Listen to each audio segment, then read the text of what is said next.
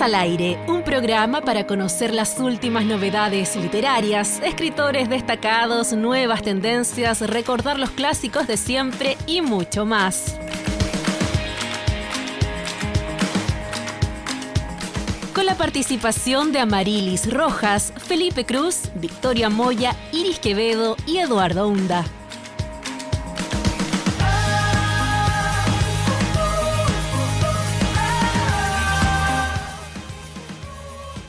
Hola, hola, ¿qué tal? ¿Cómo están? Muy buenas tardes, eh, bienvenidas y bienvenidos a una nueva edición de Libros al Aire, un nuevo capítulo de este programa que realizamos cada semana, cada lunes aquí en la radio Universidad de Concepción. Como siempre les acompañamos a través del 95.1 en FM y también en radiodec.cl.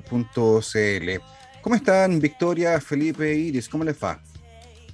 Por acá todo bien, Eduardo, eh, con calor, pero creo que ya se veía venir esta especie de ola de calor, así que con la resignación que, hay que tomarlo, pero bien, todo bien. Iris, por allá. Bien, igual sí, con calor, mi casa es de madera, así que nada que hacer. Yo creo que ya estoy acostumbrada aquí con mi litrito de agua, pero nada, súper bien y empezando diciembre ya, pues primer luna de diciembre acá en Libre Saraira, así que nada, con todo el último mes del año. ¿Y tú, Felipe? Diciembre. Fue como una estocada, así como, diciembre. Sí. En diciembre mi espalda lo sabe. El lunes también mi espalda también lo sabe. Estoy bien por aquí, obviamente em, fascinado con la entrevista que vamos a tener ahora, como un letra de música. Qué alegría. Hace tiempo que no teníamos aquí un, un letra de música, conversando y mezclando libros con, con, bandas sonoras también importantes para, para el país y la región también. Eduardo diciembre, pero a qué costo, claramente. Ha sido una temporada intensa, un año bien, bien, bien eh, intenso también en los distintos quehaceres, tanto aquí en la radio como me imagino ustedes también en sus distintas labores.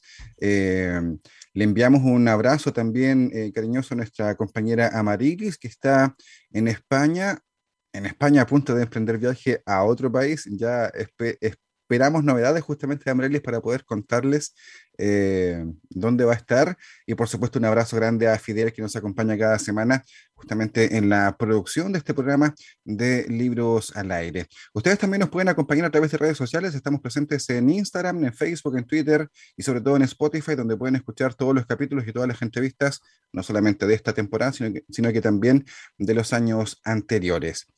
El día de hoy estamos con eh, dos personas, dos eh, eh, periodistas, entiendo, escritores, o más bien que han publicado un libro que conocimos hace algunas semanas. El libro se llama Códigos que conocemos, los discos que cambiaron la música penquista. Estamos en contacto ya con Eduardo Gutiérrez Figueroa y Marcelo Bustamante Larrasca. ¿Cómo están, Marcelo, Eduardo? ¿Cómo les va? Bienvenidos a Libros al Aire. Marcelo, ¿cómo estás? Hola Eduardo, muchas gracias por eh, el espacio y por la invitación a, vuestro programa. Eduardo Tocayo, ¿cómo te va a ti? Hola, todo bien. Muchas gracias a todo el equipo, a la radio, por invitarnos y poder conversar un poquito del trabajo que hicimos. Y sin duda. Mira, Vamos a conversar sobre códigos que conocemos, los discos que cambiaron la música penquista. Este es un tremendo libro que hace un repaso, digamos, desde 2010 hasta 2019 con todo una, mm, un, repaso musical, ¿cierto? A esas bandas sonoras que de alguna manera formaron y siguen dando forma a lo que es esta escena eh, musical penquista. Eh, por toda su, su, trayectoria, chicos, em, hay, hay, mucho interés por la música, como que todo su trabajo o gran parte de él figuran en eso. Pero cuéntenos cómo se, se gesta, digamos, la idea de em, hablar sobre la música penquista, en qué momentos se encuentran, más allá de sus trabajos particulares eh, en medio escrito o también en, en radio, pero cómo surge la idea del libro. Marcelo. Sí, eh, bueno, eso nace justamente de los lugares donde trabajamos, que especialmente Radio Lufu, que era un medio bastante localista y bastante eh, que, que eh, le gustaba cubrir de forma profunda y de forma acabada la escena musical, especialmente y cultural en general de Conce. los dos con Eduardo trabajamos harto tiempo ahí, nos conocimos ahí de hecho. Em, y, y bueno, eh, nace primero como una, como una idea de cierre de década para el medio. Ese es como el origen de, de esta idea de... Porque, porque es algo que se hace generalmente en las publicaciones especializadas de música. Eh, hacer un, un, recuento de la década y hablar de los discos que la definieron, que la marcaron, eh, qué sé yo. Entonces, eso es algo que se nos ocurrió hacer para el final de la década, para el cambio del 2019 al 2020. Em, pero bueno, sucedió la, la, revuelta, sucedió la pandemia y al final no lo, no lo terminamos haciendo porque la, la, pauta se fue moviendo.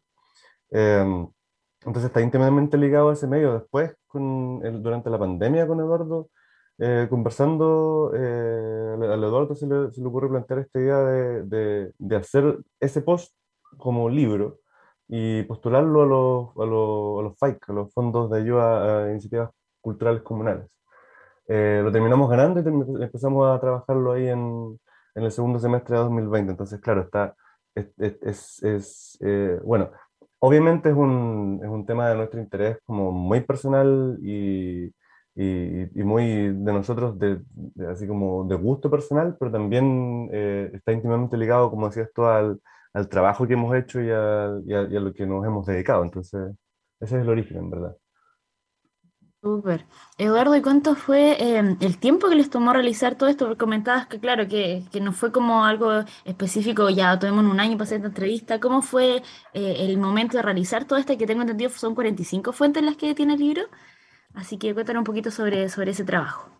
Sí, sobre el proceso fue, fue un poco ir armando un libro, o sea, era, era, evidentemente la primera vez que con el Marcelo nos metíamos a hacer un libro, a hacer una publicación, nuestro, lo, lo que más conocíamos en escritura era publicar para páginas web, ese era como el, el, formato que nosotros de donde veníamos.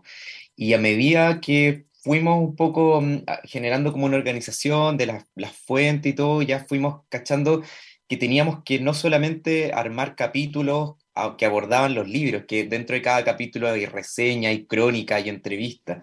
Eh, les fuimos dando marcos, les fuimos dando temporalidades, profundidades a ciertos temas para que esos capítulos tuvieran contexto, se pudieran como ir armando y pudieran ir dialogando entre sí. Y todo eso ya requirió como un, más de dos años de trabajo. Así mm, partimos trabajando en, en mayo del 2020, en plena pandemia, en donde lo primero que hicimos fue ejecutar, no sé, habrán sido más de 30 entrevistas, así como toda la semana, unas dos entrevistas, así como súper como camello, como hacer la entrevista, transcribir, y me acuerdo que empezamos a escribir el primer capítulo alrededor de mm, noviembre quizás, octubre, noviembre del 2020. Y ahí todo el 2021 fue estar escribiendo, con el Marcelo encontramos como una modalidad que era que cada uno iba a presentar capítulos como borradores y, nos, y todas las semanas nos íbamos juntando para ir, para ir editando sobre ese borrador. Y todo eso ya nos tomó como de mayo del 2020, terminamos ahora en, en marzo, en marzo del 2022 me acuerdo, que terminamos de escribir todo, terminamos de editar todo y ya después vino como una parte post que era como ya mm, eh, eh, como darle forma al libro como en temas como la, la, impresión, fotografías, cositas así. Pero la parte gruesa duró como dos años. Todo el periodo de pandemia, son del grupo que, que ocupó la pandemia para algo. Sí, sí, sí como es como ahí el, uno de los resultados de, del encierro, yo creo, sí. Y qué increíble se nota que, o sea, dos años de harto trabajo. Eh, yo les quería preguntar en este caso, Marcelo o Eduardo, ahí ustedes deciden quién me responde esta pregunta, pero el libro fue publicado gracias al Fondo de Apoyo a las Iniciativas Culturales Comunales, el FAIC, de la Municipalidad de Concepción.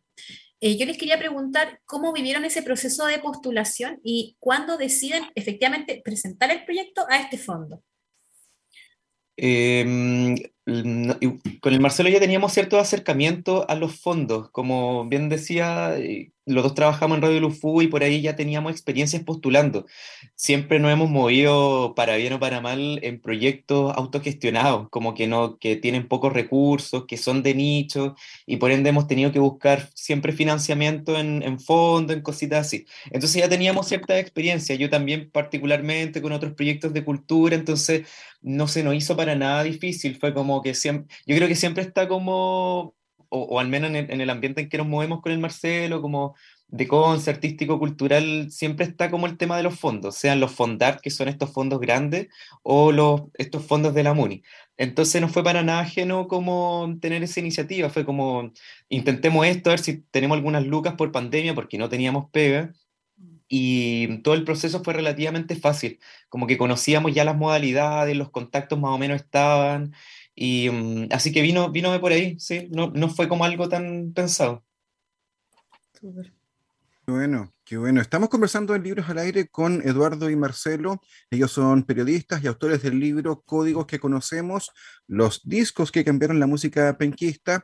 Es un libro inédito que registra la música justamente de nuestra ciudad principalmente, o de Gran Concepción, entre los años 2010 y 2019, tomando como base 11 eh, discos locales que fueron publicados en esta década, por supuesto. Eh, chiquillos, eh, Marcelo, cuéntanos también cómo fue este este encuentro con el público lector. Ustedes ya presentaron este libro hace eh, un par de semanas, ha sido presentado, entiendo, en diferentes lugares, en, diferentes puntos eh, culturales. Eh, ¿Cómo fue la experiencia de, presentar este libro, de presentar este trabajo al público y también, por supuesto, cómo ha sido recibir los comentarios de la gente? Bueno, es súper emocionante porque nosotros con Eduardo teníamos claro que esto igual es, es un trabajo bastante de nicho eh, así lo planteamos igual y así orgullosamente de Nicho igual, porque es un registro importantísimo para nosotros y, y también como registro histórico, siento que, que va a ser un, testimonio eh, de consulta eh, bastante valorable, em, pero no sabíamos que tan bien iba a ser recibido y, y yo al menos con mucha sorpresa y emoción eh, viví esos dos días, estuvimos el 2 y el 3 de noviembre lanzando, el 2 en el Punto de Cultura Federico Ramírez y el 3 en Casa de Salud, cuando tocó Mantarraya con, con nosotros. Eh, el mismo apañe de los cabros de Mantarraya también me impresionó mucho, eh, porque esta es una banda que, que se junta básicamente una vez al año, porque están todos como en sus proyectos, entonces que apañaran como para juntarse para esta situación, también mostraba la motivación de, de quienes participaron como entrevistados en el libro. Em, pero también fue bonito ver en, en, esas instancias a gente de las mismas bandas, eh, que entrevistamos de esta misma década, em, eh, pero también eh, a, la, a, las nuevas generaciones, a nuevas bandas que estaban interesadas en saber qué, qué pasó, que para esta época, no sé, tenían 10 años, si es que. entonces es bien bonito ver a, ver a esas generaciones interesarse de esa forma, no sé, qué sé yo, música, periodista. Eh, que nos pues, empezaban a conversar y a, y a, hablar sobre, sobre el trabajo.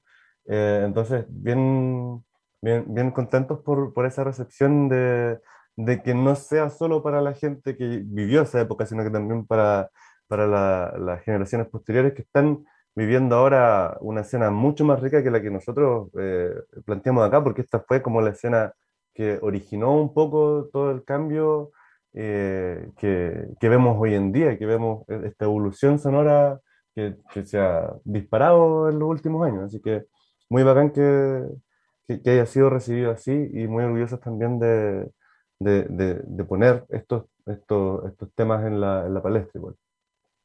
Mm, yo, yo intenté imaginar cómo cómo se dio esta, estas conversaciones, porque hay conversaciones súper espontáneas en, la, en, el libro, como que yo me lo imagino todo girando alrededor de una cerveza, como pasando todo ahí, frente al, al relajo también, y, y, la maravilla quizás de descubrir, eh, aparecen las primeras hojas del libro, por ejemplo, que en un departamento surgieron varias ideas de, de, de premios, de lugares, de, que se abrieron y que finalmente dan paso a, sin querer queriendo, un montón de bandas y, e inquietudes musicales que, que van surgiendo de, de repente.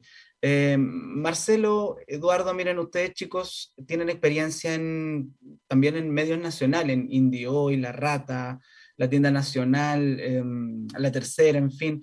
Em, antes de hablar del proceso de edición del libro propiamente tal, quiero preguntarles es que eh, ustedes como teniendo el radar también en, en otra parte del país, ¿qué hace tan distintiva esta generación 2010? No muy futbolera eso, pero ¿qué, qué es lo que hace tan, tan distintivo y tan singular el sonido penquista de, de 2010 en comparación a, otro, a otros sonidos, ¿cierto?, que van surgiendo en otras partes del país. Em, hay, una, hay, hay una especie de diálogo o como de o como capa que se rompe. Yo creo que eso es lo principal. Es una capa que, que, se pone a dialogar, que se pone a, discutir, a cuestionar en el libro, que tiene que ver con el mito de la cuna del rock y eh, este, um, esta sonoridad súper ligada a los bunkers principalmente, que fue como la banda que explotó en, lo, en, los años 2000 y por la que de alguna manera Conce se hizo bien conocido. Un sonido que eh, es más rockero, británico, setentero, sesentero y lo que pasa a lo largo del 2010 es que se produce un quiebre en esa, en esa línea un poco que, que siempre se decía como que Conce tenía ese sonido bien característico y, un poco que, pesaba. Eh, son proyectos que um, sin querer también, algunos a propósito y otros no tanto, eh, quieren poner la oreja en otra parte. Y gracias justamente a Internet, eh, principalmente a los servicios de streaming, al YouTube, eh, a las facilidades también de hacer música por un computador es que eh, los modelos a seguir, las, las influencias, las referencias, eh, son, vienen de otras partes, no necesariamente de esta cosa inglesa sesentera, setentera, que es lo que se acostumbraba. Entonces estas bandas empiezan a tomar sonidos actuales de Estados Unidos, de Australia, electrónica, entonces... Yo creo que por eso principalmente primero escogimos esta década porque la habíamos vivido, pero también consideramos porque había, ahí había eh, una riqueza importante que no así la tiene, por ejemplo, la época del 2000 al 2010, que también mucha gente nos ha preguntado por qué todavía no se abarca eso y nosotros saltamos una década entera que, que no está estudiada. Pero para nosotros era importante que el 2010 en adelante se sucede ese quiebre y, hay, una, hay una diferencia eh, que tiene que ver con esa amplitud de sonido. Súper. Súper, y en cuanto a, lo que más les llamó la atención mientras estaban ahí haciendo la investigación, haciendo la entrevista, que fue como una anécdota que le haya, no sé, impactado, quizás conociendo a los propios artistas que ustedes solamente escuchaban y, oírlos de su propia boca como información que, antes no tenían. Eh, no sé si hay, eh, o sea, bueno, hay, hay hartas papitas eh, que salieron justamente de las conversaciones, por el relajo de las conversaciones, esto no fue fue, esto fue hecho en pandemia, entonces eh, fue todo por Zoom y creo que es igual que, que cada artista de estado básicamente en el living de su casa daba también para eh, un cierto relajo. Eh, para poder y literalmente como algunos tomándose algo, como en la noche, súper relajado, así que... Claro, entonces, no sé, yo, hay, hay, hay, harta, hay hartas cositas eh, la, lo, del, lo del tras bambalinas nos gusta mucho y eso está, está eh, queda patente ahí en, el, en cómo elegimos contar esa historia, porque lo, lo hicimos con un, un, una historia oral, con las cuñas ahí desnudas un poco, a veces unas contradiciéndose con otras, que eso también es, eh, es importante para nosotros dejar como, como, esto pasó el 2010 y ya hay recuerdos que se conflictúan unos con otros, entonces, mm. eh, no sé, a mí, a mí yo, yo Uh, hay algo que, que, dijo el Álvaro Peña que me, me, me quedó dando vuelta y, hasta, y, y todavía me, me, genera como, eh, no, sé si, no, no, sé si me da risa, pero sí al menos me, impresionó como el, el, poder de los medios. Eh, que Álvaro Peña es un periodista, el, el, un periodista, de música que cubrió mucho rato en el sur, eh, hartas bandas eh, de rock y él un poco que como que asumía la culpa de, de haber, eh, eh, digamos, eh, eh per, hecho permanente un poco o aportado a, la, al, a, a, este, a, este, mito de la cuna del rock de Concert, porque mm. a él le gustaba mucho el rock y él cubría mucho rock, pero no era todo lo que estaba pasando acá. Pero sí que el sur fuera a hablar, de, digamos, todas las páginas de cultura y de música que, que, se, que, se, que, se, ocupaban para hablar de rock, sí un poco como que aportó en ese sentido. Entonces, eh, es, y, y, es la tarea de un periodista, estamos hablando como de, de, de, lo pequeño que es el medio también, hay un montón de análisis que hacer ahí también. Pero, pero claro, ellos sacando cuentas, sí, pues tiene todo el sentido del mundo que, que, el, que, el, que después se, se hable como de la, de la ciudad donde pasan muchas cosas por el rock, siendo que el, el diario, el principal diario de la zona estuvo hablando tanto sobre las bandas de rock de, de, de esos años. Entonces, e- eso me, me impresionó a mí. Y en ese tiempo no era como tan chiquitita el cuerpo de cultura, era como igual más largo, entonces, o sea, más, más como gordo. Claro, sí. Tenía más. Había más periodistas también, digamos. También, sí, mucho más. Ah, sí, es verdad. Sí, ese es otro tema también, pero sí. Hablando de periodistas, yo les quería preguntar a los chiquillos también, porque estamos hablando de que se abarca casi toda una década, musical penquista, en este caso, después de que ustedes hacen las entrevistas que nos comentaban que le hicieron por Zoom, dentro de la tranquilidad del hogar de cada uno, pero ¿cómo hacen después la gestión del el orden y sintetizar toda la información que consiguen en 182 páginas? ¿Cómo fue el proceso como de edición, de selección? Con esto nos quedamos, esto lo sacamos. ¿Cómo trabajaron eso?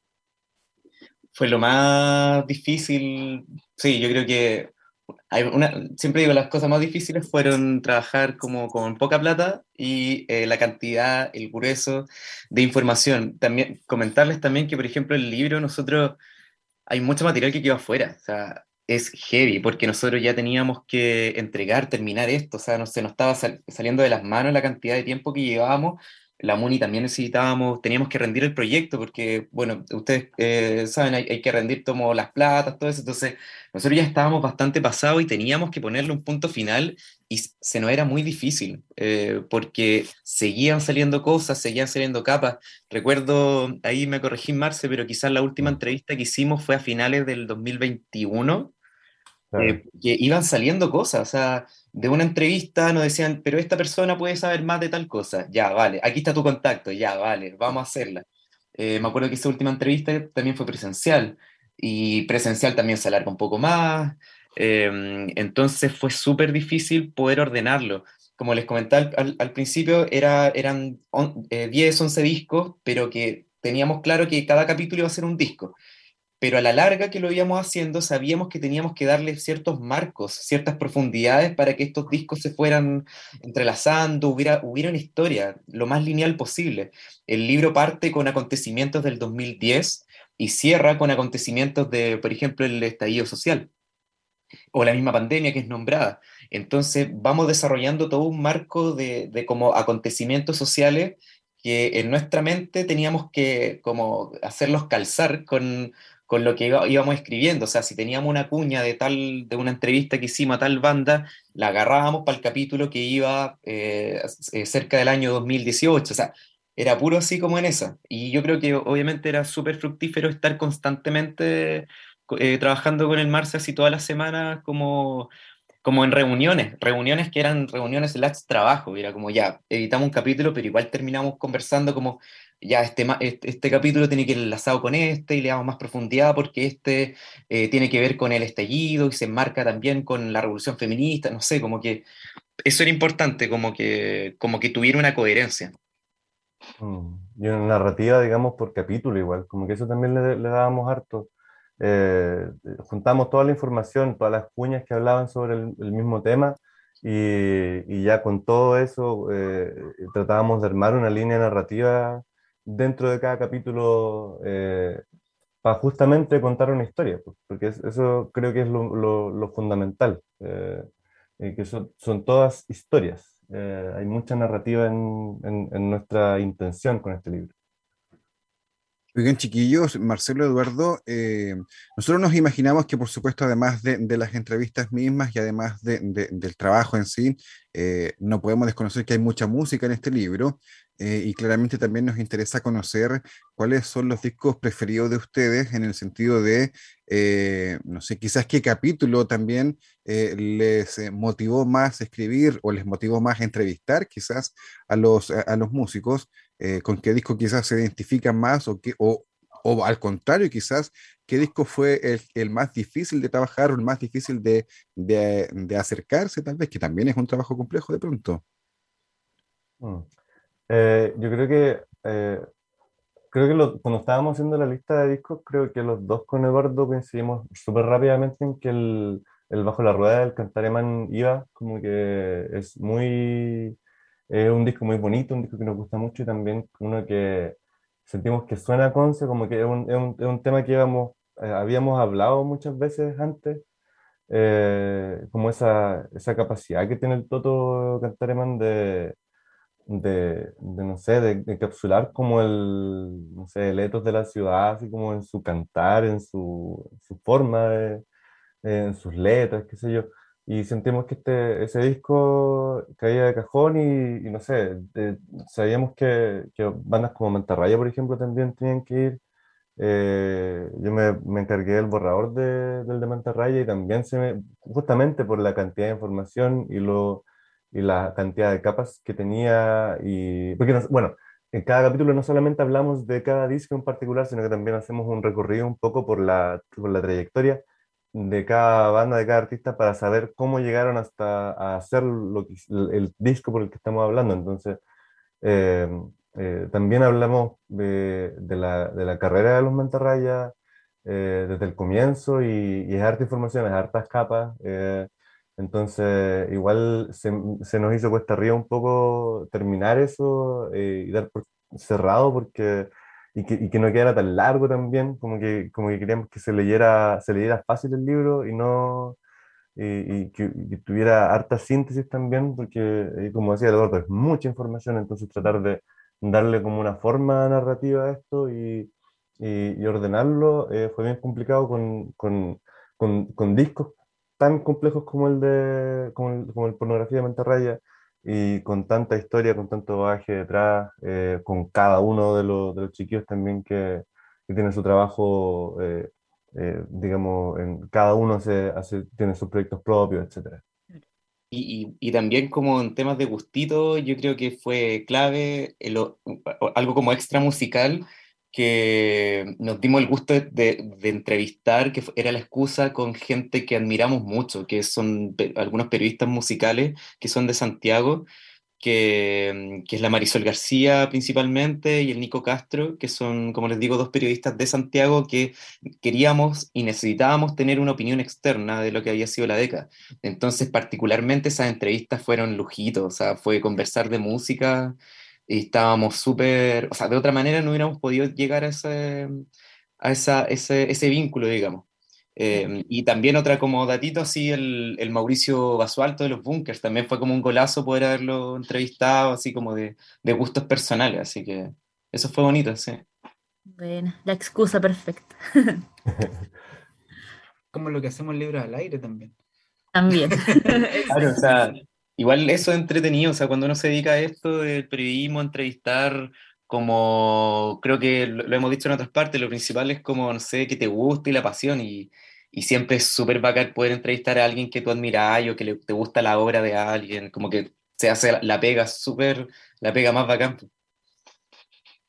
Obvio. Sin Estamos duda. conversando con Eduardo Gutiérrez, Marcelo Bustamante, ambos periodistas dedicados a la música desde hace ya bastante tiempo. Y estamos conversando con ellos a propósito del libro eh, Códigos que conocemos, los discos que cambiaron la música penquista, sobre el- el- el- la complejidad de, de seleccionar también y, y fijar criterios eh, sobre un sonido que es muy característico y que lo podemos reconocer como toda huella de lo que pasó y también de lo que seguirá siendo. Hay una pregunta en un pie de página, si mal no recuerdo, que es una pregunta abierta que me atrevo de forma malvada a hacérselas también para que ojalá tenga, tenga respuesta. Hay un momento, claro, en que los bunkers pasan del barrio estación a Santiago. Y hay una pregunta que la copiamos tal cual. ¿Cómo creen que hubiese sido el impacto de los bunkers si no hubiese ocurrido este hecho? Teniendo en cuenta de que ya, no todos son nidos penquistas de los bunkers, pero ese, e- ese hito también es clave. ¿Qué hubiese pasado si no hubiese ocurrido?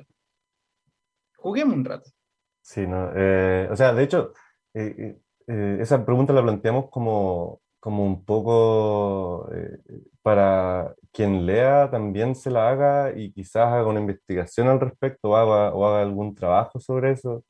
Eh, yo creo que, que, que hubiera sido, eh, por la época, difícil que, que, que hubieran alcanzado el éxito de la forma en que lo hicieron tan temprano eh, si no se hubieran ido a Santiago a grabar el primer disco. Lo grabaron con Mauricio Melo, por supuesto, que es de acá y todo, bien localista.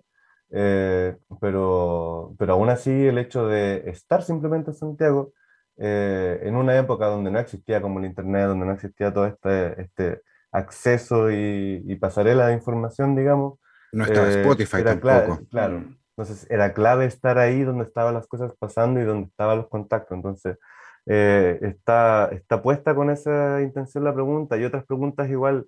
eh, no sé, yo me- si- por ejemplo, citamos a David Ponce eh, hablando sobre eh, quién eran las, las Terror Sonoro o las Flores Marchitas, Eduardo, no me acuerdo. Eh, pero decía que era la, la primera banda eh, completamente conformada por mujeres. Las flores. Eh, las flores. Y, y, y claro, dejamos ahí esa cuña, por ejemplo, también porque se nos hace difícil creer que haya sido la primera tan tarde. Entonces la dejamos ahí eh, como, como una punta así para que alguien pueda agarrar ese hilo y, y hacer efectivamente una investigación al respecto, porque eh, yo creo que debe haber más, pero, pero no, no, no hay falta de investigación para eso. Entonces también dejamos hartas cosas así eh, inconclusas, porque si no hubiéramos estado como eternamente investigando, eh, y se nos escapa también de la, de, de la década de estudio y todo, pero cosas bien interesantes que están, que están ahí también para poder, eh, quien las lea pueda recogerlas y hacer una investigación al respecto. Excelente. Oigan, chicos, yo les quería preguntar por el REC. ¿Ustedes fueron este año? ¿Lo disfrutaron? ¿Opiniones diversas o no? ¿Cómo lo vivieron el, el REC este año? Sí, fue bacán. Eh, fuimos ambos, eh, me acuerdo que estuvimos, nos pasamos unos libros entre medio de, no me acuerdo qué estábamos viendo. Eh, Como Princesa Alba, sí. de Salva, como algo así. Eh, no, estuvo bacán porque justamente veníamos de, de abordar el capítulo del REC, o sea, de escribirlo, no sé si pudieron ahí revisarlo un poco, que yo diría que una de las pocas investigaciones que existe de ese festival desde un punto de vista político, económico, social, veníamos de trabajar eso y, y justo pasó que, que vino este como nuevo REC, que, que fue la, ya la séptima versión, en que mm, creo obviamente a juicio personal que dio un, un salto importante, hay, una, hay, hay un nivel como mucho, si ya la, el sexto, la sexta versión, la quinta versión ya había como aumentado de nivel, ya esto fue como mucho mayor, con varios escenarios, varias bandas, varias gente que viajaba de, todo Chile a Conce, entonces en ese sentido yo creo que el, el, el festival evolucionó caleta, dio como un salto importante este año. Como siempre, siempre van a estar las cosas como que, que, falta, que falta mucho, que faltan temas de curatoría, que lo abordamos también en el capítulo, pero considero que el, que el REC como marca este año dio un, dio un salto importante. Y pasó que a la, a la, semana pasada también con el Marce fuimos al Primavera Sound, que es en Santiago, y nada, desde un punto de vista técnico igual, como súper bacán, como que el REC está así como muy buen nivel para hacer un festival gratuito, de verdad que el más, más bacán de todo Chile. ¿sí? A, mí también me llama la atención eh, el comentario que se, dio mucho durante el REC y que en realidad se ha venido dando durante los últimos tres o cuatro REC eh, sobre la ampliación finalmente del género musical, porque ya no es solamente rock, estamos claros que no es rock en contra solamente, sino que eh, es más bien la esencia que lo que escuchamos finalmente durante todo el día. Eh, pero al mismo tiempo eso genera una mayor convocatoria, sin ninguna duda. hay, uno podría aventurar que hay, por supuesto, objetivos políticos, objetivos eh, sociales también de aglutinar a la mayor cantidad de gente, mayor cantidad de personas que estén al mismo tiempo eh, entrando y saliendo del festival. Eso genera, por supuesto, también mayores réditos económicos, si uno quiere pensarlo así.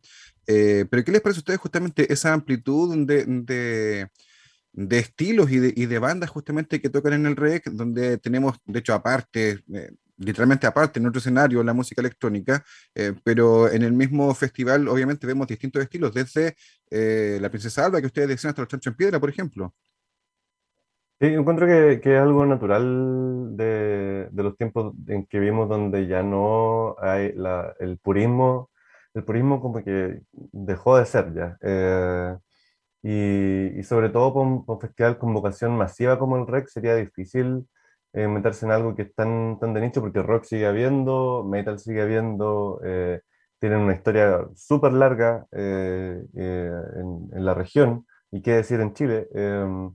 entonces, pero con la vocación masiva que tiene el rock en Conce, el REC, sería difícil mantenerse así como en un nicho tan tan cerrado y tan purista. Eh, y, y, me parece bien que, que se suma así. me parece súper bien también que, que se busquen propuestas interesantes, se busque mezclar lo masivo con lo interesante,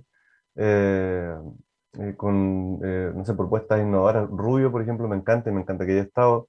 Eh, la Fran Estrabo es una, una, de las productoras más brígidas de Chile y, y, ya se nos va a ir, entonces el timing para que estuviera en el REC es, eh, es excelente, eh, Friolento lo mismo, eh, no sé, es gente que hot está... Chip. Un golazo, hot chip. Sí, hot chip, claro, sí, ¿no? Y, pero hablando como de, de escena más, más local, eh, Nadrán, por ejemplo, me parece excelente que haya estado como en este momento. Sí. Eh, y sí, pues por supuesto los números internacionales también eh, re buenos, buena calidad, sonando, sonando bien, eso demuestra también que la capacidad técnica de, de, de, de los entes productores está, está a la altura mundial. Pues. Si, si esta gente viene con una ficha pidiendo ficha técnica a nivel mundial y, se da el ancho, entonces me parece que habla súper bien también de, de, de Conce, pero Em, lo que sí me, bueno, tratamos de esto en el libro, eh, me genera un poco de, incomodidad el hecho de que se deposite en el REC eh, toda la esperanza como de toda la escena.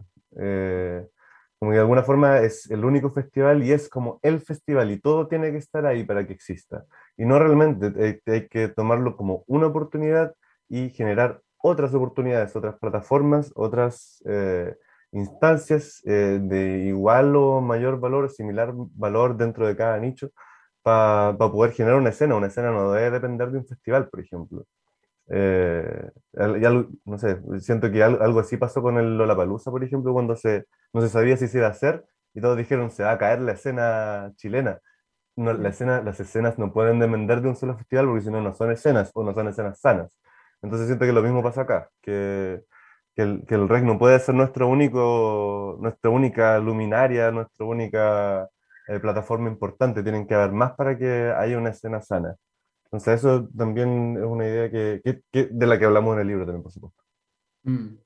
Marcelo Bustamante, Eduardo Gutiérrez, estamos hablando con ambos periodistas, ¿cierto? Autores eh, detrás de códigos que conocemos, los discos que cambiaron la música penquista.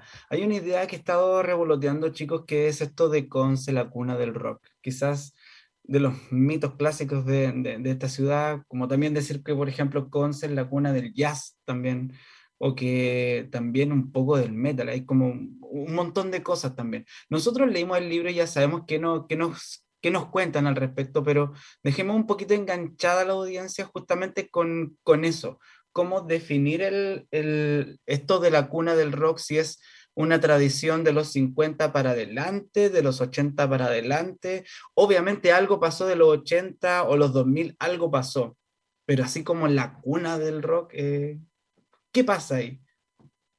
Em, es algo que es que no me acuerdo en qué año exactamente, yo creo que por los años 2000, sí, yo creo como primeros primeros de los 2000, empezaron a circular algunos artículos en Santiago a propósito de los bunkers, que había sido como la banda popular que venía pegadito a los tres, que había seguido un camino así idéntico prácticamente. Y se viene a instaurar esta idea en algunos diarios de circulación nacional. Es una idea que de alguna manera está ahí, empezó como a revolotear Santiago, un poco Conce, y que cobró fuerza súper heavy, irónicamente, en la década en que nosotros eh, abordamos pero desde un punto de vista más eh, marquetero. Eh, justamente con la aparición del REC eh, empiezan a, salir algunos libros, algunos documentales, y entonces toda esta idea de, de, la cuna del rock empieza a tomar como más fuerza en el imaginario ya como más popular, en el, en, en el imaginario más común, y, mm, y también, no sé, de la, eh, el gobierno también, el gobierno regional también se, se, apunta también de esta, de esta idea como concepción capital de la música, em, pero empieza a tomar fuerza por eso. Ahora, por ejemplo, el año pasado se estaba como postulando a ser como eh, capital musical, algo así se llamaba. Em, entonces, han, han, sido esfuerzos que han, como que se han, como que se han eh, ¿cómo decirlo? Como, como impulsado, no sé si de manera tan natural, Mm, Eh, porque aquí, claro, claro, como, un como más impuesto, como que tampoco se aborda en el libro también, o, o- o con conversaciones con músicos. Concepción, evidentemente, no es una, una ciudad musical donde estén todos los espacios, donde estén las condiciones aptas como para ser una capital. Me imagino que por eso también no se ganó. Entonces, son ideas fuerzas, son ideas fuerzas que vienen como a, sustentar Concepción, de- pero desde un punto de vista más turístico, como y como de mm, como para vender para afuera algo. Súper. Bueno, ahí cada uno cuando lea el libro igual puede hacerse sus propias ideas con todo este recorrido que se, que se hace en estos nueve años que abarca el libro. Así que por último, chicos, para ir cerrando ya la entrevista, preguntarle las coordenadas, dónde se puede encontrar el libro para todos aquellos que lo quieran adquirir, que sea un regalito de Navidad por ahí, para los amantes de la música, quién sabe. Sí, eh, bueno, el libro lo pueden eh, adquirir de forma, estamos haciendo venta directa a través del Instagram, arroba códigos que conocemos. Eh, también nos pueden escribir al correo códigos que conocemos libro arroba gmail.com. Está disponible en Concepción en la página 128 y en la tienda Solo Vinilos. Y también está en Santiago, en la tienda nacional. Vamos a estar la próxima semana haciendo el lanzamiento allá en Santiago y vamos a estar vendiéndolo también en la Feria Pulsar. Eh, hay- quizá- seguramente va a haber gente de, de acá de Conce que va a viajar porque está buena la Feria Pulsar, hay estas bandas eh, allá, así que también vamos a estar allá por si, por si quieren tenerlo firmado también. Los vamos a estar vendiendo ahí nosotros mismos en la feria. En el, en el stand de Bis Discos, que también el sello de Conce que nos invitó gentilmente. Buenísimo. Todavía están en todo el periodo entonces de, de movimiento. Sí, Sí. sí, como todavía haciéndole harta difusión y como para para sacarlo harto, o sea, fue una pega bacán, así que la idea es que la mayor cantidad de gente lo pueda conocer, no solamente del círculo de la escena, que como decía el Marce, ya varias gente lo conoce y nos han llegado varias cosas bacanes, pero nos gustaría que saliera ya más de, a, a- a la cosa más de masa y cualquier persona que simplemente le gusta la música pudiera adquirirlo. Estupendo, vamos a estar atentos entonces y esperamos que ustedes que nos escuchan también puedan estar atentos y atentas a estas coordenadas para eh, adquirir este libro, Códigos que conocemos, los discos que cambiaron la música penquista. Estamos conversando con sus autores, los periodistas Eduardo Gutiérrez Figueroa y Marcelo Bustamante Learasca. Muchas gracias, eh, Marcelo Eduardo, por acompañarnos en este capítulo de Libros al Aire. Tenemos una pausa musical. Ustedes nos dijeron al principio del programa, antes de que empezáramos, eh, que podíamos ir a la pausa musical justamente con eh, una de las bandas que salió aquí en la entrevista, en la conversación, mejor dicho, Mantarraya. Carrusel es la canción. ¿Algo que decir respecto a esta canción antes de irnos a la pausa, Eduardo Marcelo? Eh, la canción, es muy buena. Eh, y no, por supuesto, un saludo a los, los chiquillos de Mantarraya y bueno, a todas, todas las músicas de- que participan del libro. Eh, y muchas gracias a ustedes también por, eh, por el espacio para poder hablar eh, largo y tendido sobre, sobre estas cosas. Así que muchas gracias. Muchas, muchas gracias. Pausa musical entonces, vamos con Carrusel de Mantarraya. Pausa y volvemos.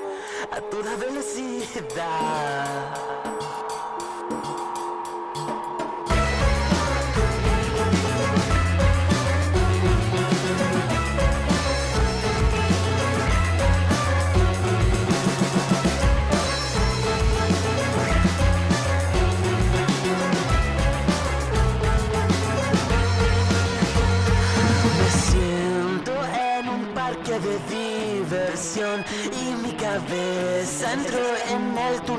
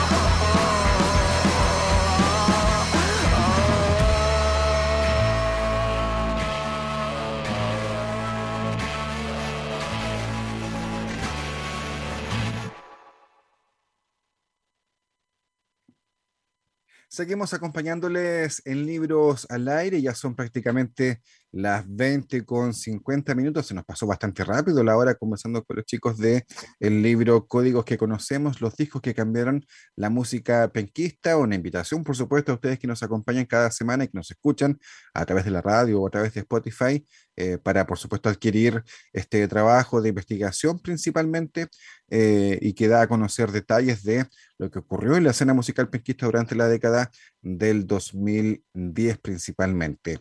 Estamos, eh, lo decíamos al principio del programa, ya en diciembre, último mes del año, y por supuesto nos quedan ya cada vez menos capítulos, eh, menos, eh, menos programas al aire, pero por contra, nos eh, estamos acercando cada vez más a dos eventos que eh, hemos esperado con bastante entusiasmo y con bastantes expectativas durante esta temporada. Uno, y el más cercano, por supuesto, es La Furia del Libro, que va a ser el fin de semana del eh, 15 al 18 de diciembre. Y eh, nosotros vamos a estar justamente en Santiago ese fin de semana para poder traerles o llevarles a ustedes todas las novedades de ese festival, La Furia del Libro, que es una feria que reúne principalmente a editoriales independientes en nuestro país. Vamos a estar justamente en el GAM, en el centro GAM, a modo de entrenamiento, eh, chiquilles, para lo que será justamente la cobertura de la Feria del Libro del Bio Bio, que va a ser acá en nuestra Universidad de Concepción, aquí en el campus. Eh, vamos a tener jornadas con bastante calor, me imagino. Oh, con mancuernas para conversar aquí, mucho ratito. La furia, la furia. Mire, datitos que a todos nos gustan, ¿cierto? Más de 150 editoriales, totalmente independientes, por supuesto. Eh, muchos invitados, más de 50 actividades entre lanzamientos, conversaciones, presentaciones, la oportunidad de encontrarse con su escritor favorito y robarle una firma para ese autógrafo de libro que quiere también, y una conversa también, justamente que echamos de menos nosotros estos tiempos festivaleros, ¿no? Y, y ese entrenamiento va por el calor, porque en Santiago debe hacer más calor que la mu. Sí, no, en pero el traje de baño. Menos mal que somos el- cuatro. El bloqueador. Sí, menos mal que somos cuatro y nos podemos como repartir en actividades y no estar como corriendo Sí. quizás. Espero, porque corriendo con ese calor ahí. No, voy a, voy a hacer No, no hay que correr con calor. No. No, nunca. Nunca entendí a esa gente que sale a trotar así como con el medio sol a las 12 del día. No, terrible. No, imposible. Gente que Igual no lee, respeto, no tengo nada con fe. Mm. Oye, eh, hay que, hay que decirlo, justamente como, como lo señalaba Felipe, esta Furia del Libro, de alguna manera es una feria, eh, ya lo dijimos, de editoriales independientes, eh, es decir, aquellas donde quizás no las más reconocidas o las que más venden, digamos, en el país, pero sí yo podría decir editoriales que hacen un trabajo también bastante serio, bastante profesional y muchas veces con un ojo clínico que eh, a nosotros por lo menos nos, ha sorprendido en más de una oportunidad y además eh, esta Furia del Libro en particular busca promover el sector editorial desde regiones. Entiendo que hay algunos fondos que eh, están a través de concursos, digo, hay financiamiento justamente para invitar a editoriales desde regiones que van a estar también presentes en esta Furia del Libro 2022, que ya les, les dijimos entre el 15 y el 18 de diciembre en el centro GAM. Esperamos estar transmitiendo desde allá principalmente a través de Instagram probablemente o Facebook. Ahí vamos a estar, por supuesto, avisándoles y conversando en el centro GAM con autores, con eh, parte del público que esté ahí, y por supuesto, comentando las novedades de cada o de las jornadas que podamos estar también ahí en Santiago. Que es más o menos lo mismo que vamos a hacer acá en la Feria del Libro eh, del Bio Bio en la UDECONCE, que esa es entre el 13 y el 23 de enero en eh, el campus de la Universidad de Concepción. Así que desde ya queremos invitarles, eh, por un lado, por supuesto, a que nos acompañen en esta cobertura de la Furia del Libro y sobre todo que nos acompañen presencialmente en la cobertura de la Feria del Libro, la Feria Internacional del Libro del Bio Bio. No sé si les contamos que va a estar aquí en Concepción en enero en esta Feria del Libro el premio, el último premio nacional de literatura. Hernán Rivera Atelier va a estar justamente acá en la. Feria del Libro en enero. Sí. Lo habíamos hablado eh, detrás de micrófono. En off, sí. En off. Y, Mm. y que él viene haciendo un tour literario, estuvo como, eh, como cabeza de cartel, ¿cierto? En la Feria Internacional, en la Feria del Libro de La Serena, hace muy poco, así es que eh, largo tour. Hernán Rivera Letelier ahí está dando, a propósito de estas charlas literarias que está promoviendo. Aparte que su, su, hay literatura reciente del que también la hemos eh, revisado también en el programa y que también está en algún capítulo en, en nuestro Spotify. Sí, a mí me entusiasma mucho conocerlo a él, así que estoy muy feliz de, de poder estar. Aparte, Victoria, primera vez que nos va a tocar eh, estar en una feria ahí, en O sea, stand. detrás Uh, de, o sea, estar, como se dice, en el evento ya participando, no como espectador directamente. Exacto, claro. No tentándonos viendo los libros ahí. Claro, o sea, vamos a tener que. O igual, nomás yo creo. Sí, vamos a tener que darnos nuestros tiempos. Yo creo Sí. Quiero vitrinear y cambiemos. Sí o sí, ahí nos turnamos, ahí nos turnamos. Somos un equipo. Sí, so- somos Ahí cuatro está el- ahí está el personas. tema. No, pero eso emocionada por, la- por las ferias que se vienen, así que ahí estamos trabajando para ustedes, queridos auditores. Yo les quiero contar que, eh, volviendo a lo más próximo, que es en el fondo la furia del libro, en Santiago, en el centro GAM, ya hay eh, algunas eh, primeras aproximaciones al programa. Estoy revisando aquí la programación, por ejemplo, del día 16, del día viernes 16, y entre lo que estoy eh, revisando, por ejemplo, hay un taller eh, de procesos creativos en la ilustración con Claudio Romo, que es un No, ilustrador maravilloso. local es un, eh, un profesor, un docente acá en la Universidad de Concepción, que ha llevado su trabajo también por gran parte del país en distintos libros y con distintos autores, en distintas colaboraciones y también con un trabajo bien, eh, bien eh, interesante de, de conocer y de reconocer, digamos. justamente me, me- gusta que esté también presente en esta, en esta furia del libro, digo, en el GAM, este ilustrador local eh, Claudio Romo. Ahí ustedes también pueden revisar en lafuriadelibro.com el detalle justamente de, eh, de la programación. Ahí estoy revisando algunas eh, presentaciones que van a ver durante ese fin de semana. Hay varios libros interesantes ahí. Eh, mira, justo lo que estoy reconociendo hacia Abuelo de Pájaro tiene que ver con ilustración. Hay otro que se llama El arte de Rodrigo Elgueta, El sueño de Quetzalcoatl y otras historias de justamente también de Rodrigo Elgueta, que es un ilustrador que yo recuerdo por el libro eh, Los años de Allende, eh, una ilustración que hizo con, eh, ay, ay, se, me- se me fue el nombre ahora, eh, pero, pero es un gran ilustrador nacional también, Rodrigo Elgueta. Sí, y Entre otros, por supuesto. Fue, fue distribuido entre otras personas, digamos, como vitrina internacional por nuestra amiga Vivian Lavín, que también la conocimos a ella Sí, sí, en, también. digamos, la Feria del Libro, la Feria Internacional del Libro del, del Bio Bio, que también eh, trae novedades em, entre premios nacionales, entre conversaciones. Recuerden también que cuando se, bueno, el año pasado fue así y este año también va, eh, o cómo es, no, este año, bueno, es en enero, ahí está, me, me enredo un poco con las fechas, pero en esta próxima edición, em, acuérdate, Eduardo, que fue, por ejemplo, en el campus de la, del ODEC, fue en el teatro de los DEC también, habían distintos polos Sí. también ocurriendo que fusionaban la letra, la música, los conceptos también, el teatro también estuvo involucrado en la historia también, eh, digamos la historia, mm, no sé cómo decirlo, separar del relato de la ficción, eso quiero, quiero ir indicando, pero distintos polos también de conversación eh, y de encuentro en torno a los libros, entonces también muy pendientes, como también lo que pasa también en, en- en la distribución de salas en el GAM también, Mm. em, con inclusión del auditorio eh, central también. Yo, eh, aprovechando también de, de revisar em, lo que es el- la furia del libro, va a estar eh, Ivonne Coñecar también, que nosotros Sí. también hablamos con ella. Eso iba a Sí. decir. Qué Sí. genial la vamos a conocer en persona.